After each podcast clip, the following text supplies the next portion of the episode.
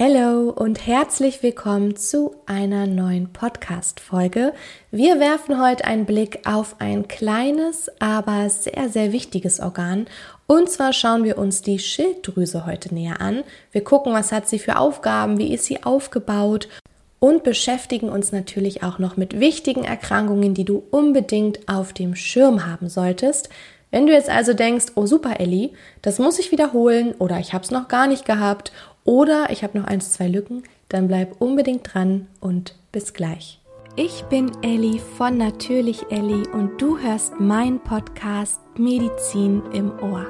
Wir beschäftigen uns hier mit Themen rund um Medizin, klären offene Fragen und führen spannende Gespräche mit inspirierenden Gästen. Wenn du also ein paar Minuten Zeit hast für ein bisschen Medizin im Ohr, dann lass uns loslegen. Wunder dich übrigens nicht, wenn ich mich ein bisschen verschnupft anhöre. Ich weiß noch nicht, ob ich verschnupft bin oder ob es einfach die Pollen sind, die seit zwei, drei Tagen wie irre einfach fliegen. Ähm, ja, damit musst du jetzt leider leben. Okay, genug gequatscht, lass uns loslegen. Unsere Schilddrüse, wenn du jetzt an die Schilddrüse denkst, hast du vielleicht ein ganz bestimmtes Bild vor Augen und zwar einen Schmetterling. Und ich sag dir auch warum, weil die Schilddrüse, man sagt, sie hat eine schmetterlingsförmige Gestalt oder sieht eben aus wie ein Schmetterling und sie liegt in unserer Halsregion vor, ganz wichtig, vor unserer Luftröhre. Also merkt ihr, die Schilddrüse liegt ventral im Bereich des Halses, vor der Luftröhre und unterhalb des Schildknorpels des Kehlkopfes. Und deswegen Schildknorpel, deswegen heißt die Schilddrüse auch Schilddrüse, also unterhalb des Schildknorpels. Und obwohl die Schilddrüse nicht besonders groß ist und auch eher unscheinbar, hat sie wichtige Steuerfunktionen für ganz viele Körpervorgänge und fungiert als Hormonspeicher. Denn wenn unsere Schilddrüse nicht funktioniert, also die Schilddrüsenfunktion ausgesetzt ist, dann hat das Einfluss auf unterschiedliche Körper- und Organfunktionen. Okay, dann lass uns erstmal ein paar Fragen klären. Also wie ist sie aufgebaut? Wo liegt die Schilddrüse? Haben wir gerade schon geklärt. Und was sind ihre Aufgaben? Wir haben gerade gesagt, sie fungiert als Hormonspeicher. Das bedeutet, dass sie eine endokrine Funktion hat. Und zwar hat sie endokrine Drüsen, die bestimmte Schilddrüsenhormone produzieren und speichern können. Jetzt fragst du dich aber vielleicht, okay, du hast vorhin gesagt, sie sieht aus wie ein Schmetterling. Warum? Wie ist sie denn aufgebaut oder wie sieht sie denn aus, wenn man das jetzt nicht in Form eines kleinen Tierchens beschreiben möchte? Also, die Schilddrüse hat zwei Lappen und diese beiden Lappen sind über einen Steg miteinander verbunden. Und genau deswegen kommt diese schmetterlingsförmige Gestalt zustande. Gut, also du weißt jetzt, wo liegt die Schilddrüse, wie sieht sie aus, wie ist sie aufgebaut und was ist ihre Funktion. Und jetzt gehen wir mal auf diese Funktion noch einen kleinen Schritt näher ein oder eher gesagt einen großen Schritt näher. Wir haben gesagt, die Schilddrüse speichert Hormone. Welche Hormone speichert denn die Schilddrüse? Ich lasse dir ganz kurz Zeit, das weißt du ganz bestimmt, überleg mal. Okay, wir klären auf. In der Schilddrüse entstehen die beiden wichtigen Hormone Triiodthyrodin, das ist T3, und Thyroxin, das ist T4. Und diese beiden Schilddrüsenhormone gelangen hier dann direkt ins Blut. Und jetzt denkst du dir, warte mal, Ellie, da fehlt doch noch ein Hormon, was auch in der Schilddrüse produziert wird. Na, welches ist das? Genau, das ist Calcitonin. Und jetzt denkst du, Moment, da war noch irgendwas anderes, und zwar der Gegenspieler von Calcitonin. Das war irgendwas mit macht Calcium parat. Ganz genau, das Parathormon. Allerdings wird das Parathormon von den Nebenschilddrüsen gebildet. Das sind kleine Epithelkörperchen auf der Rückseite der Schilddrüse. Und in dieser Podcast-Folge jetzt schauen wir uns Parathormon nicht an, sondern, also die Nebenschilddrüse nicht, sondern legen den Fokus auf die Schilddrüse. Wenn du jetzt aber sagst, ey, zum Kalziumhaushalt, da brauche ich aber auch noch Input, dann mache ich da super gerne eine Special-Folge. Dann schreib mir gerne Mail oder schreib mir auf Insta und dann ähm, nehme ich dazu einfach nochmal eine Folge auf. Okay, also machen wir weiter jetzt mit der Schilddrüse und den Schilddrüsenhormonen. Zur Produktion von diesen Hormonen benötigt die Schilddrüse nämlich Folgendes. Na, was ist das? Was braucht die Schilddrüse, damit sie die Hormone produzieren kann? Ganz genau, einmal Eiweiß und Jod. Und da der menschliche Körper kein eigenes Jod herstellen kann, müssen wir Jod über die Nahrung in ausreichender Menge zu uns nehmen, damit die Schilddrüse gut funktioniert. Jetzt stelle ich dir erstmal eine Frage. Warum heißen die Schilddrüsenhormone denn T3 und T4? Warum 3 und 4? Woher kommt das? Ich lasse dir kurz Zeit. Okay, lass es uns aufklären. Die beiden Hormone werden durch Tyrosin und eben auch der Anlagerung von entweder 3, deswegen T3, oder 4 T4 Jodatomen gebildet. Die Schilddrüse produziert aber T3 und T4 nicht zum gleichen Anteil, denn sie produziert ungefähr 80% T4 und nur 20% T3. Aber T3 ist das in Anführungszeichen Zeichen wichtigere Schilddrüsenhormon, da T3 die aktive Form der beiden Hormone ist und deswegen eben hier einen größeren Einfluss noch auf den Stoffwechsel und die Energieproduktion hat.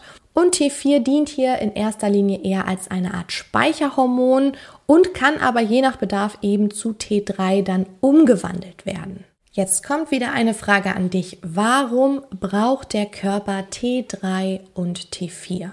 Beziehungsweise was sind deren Aufgaben. Ich lasse dir kurz Zeit.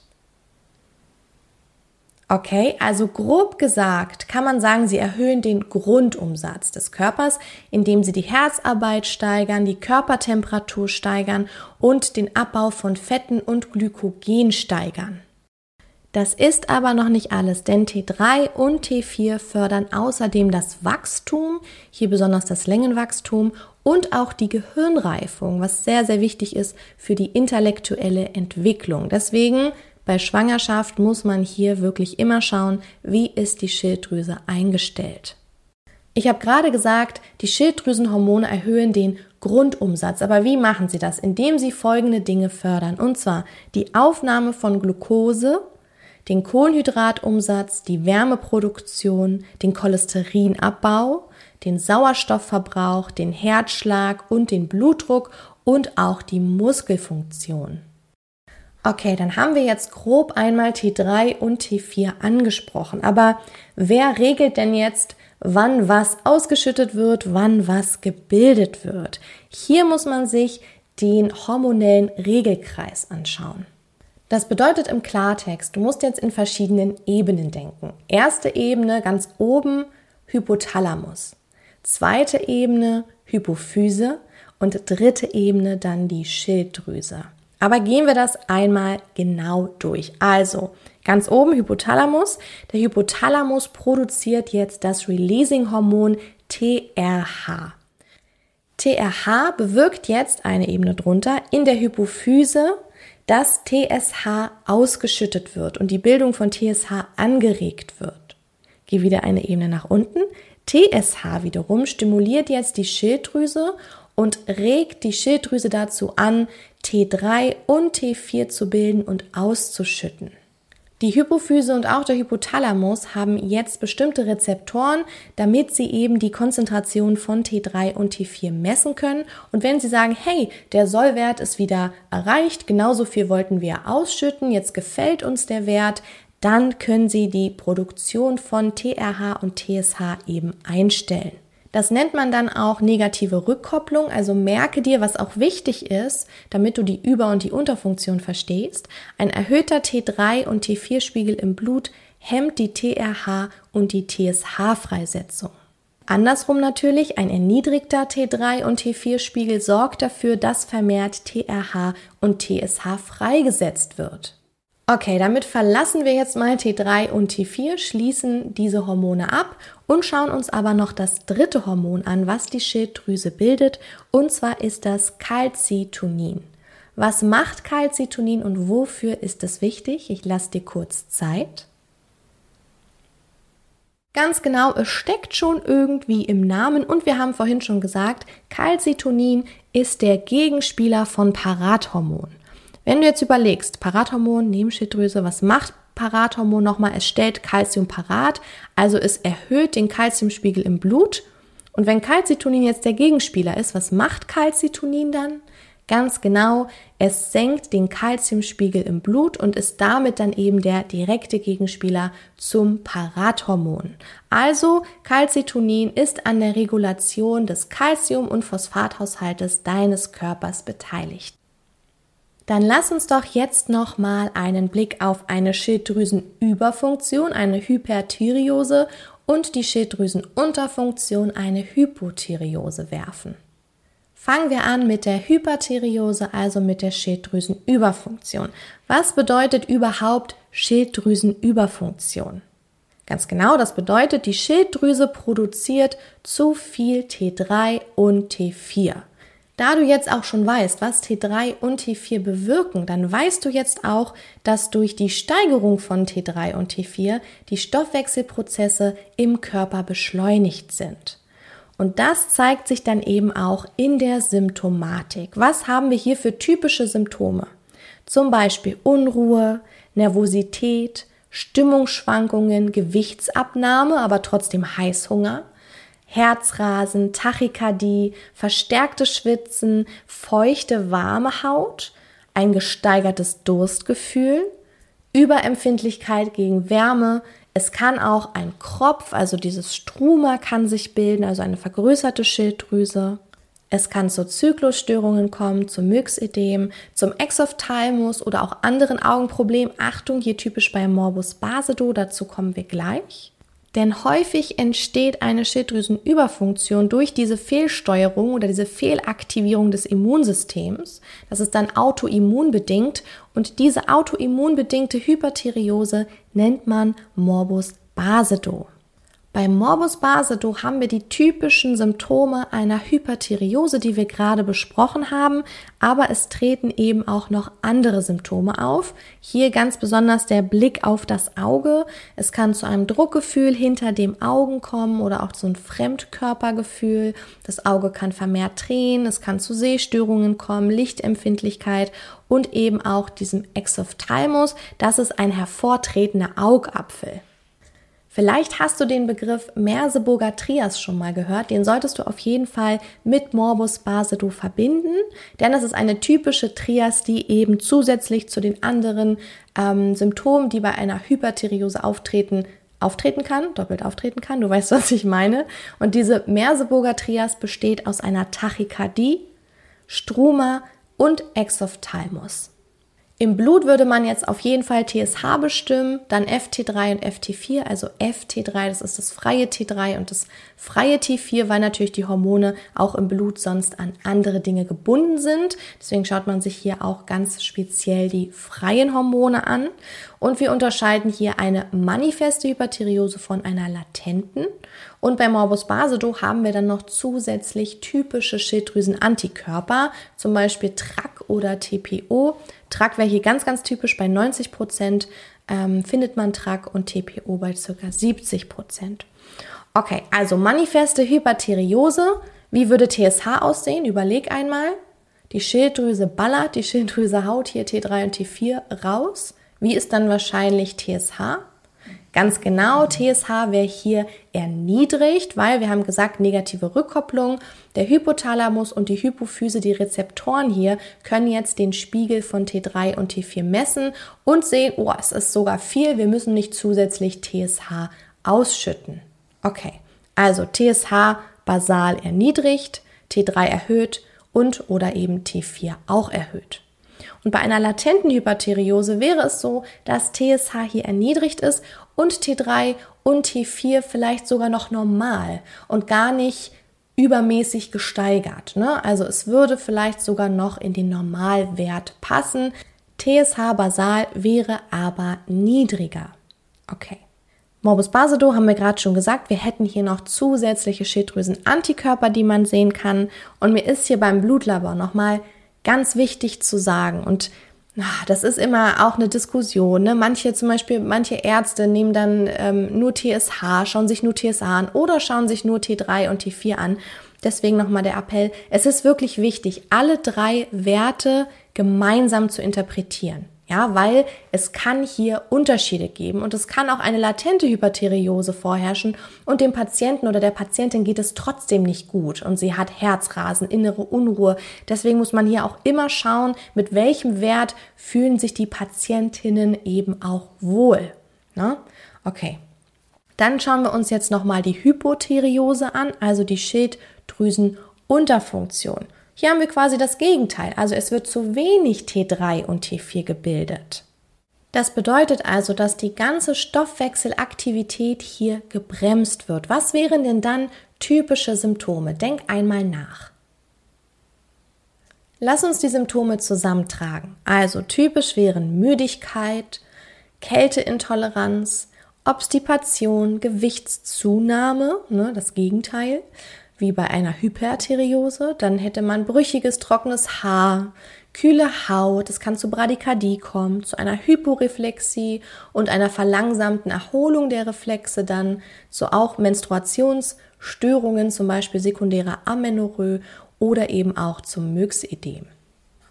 Jetzt meine Frage an dich. Kennst du eine Schilddrüsenerkrankung, eine Autoimmunerkrankung, die typischerweise dann in eine Hypothyreose übergeht und sich mit einer Hypothyreose zeigt?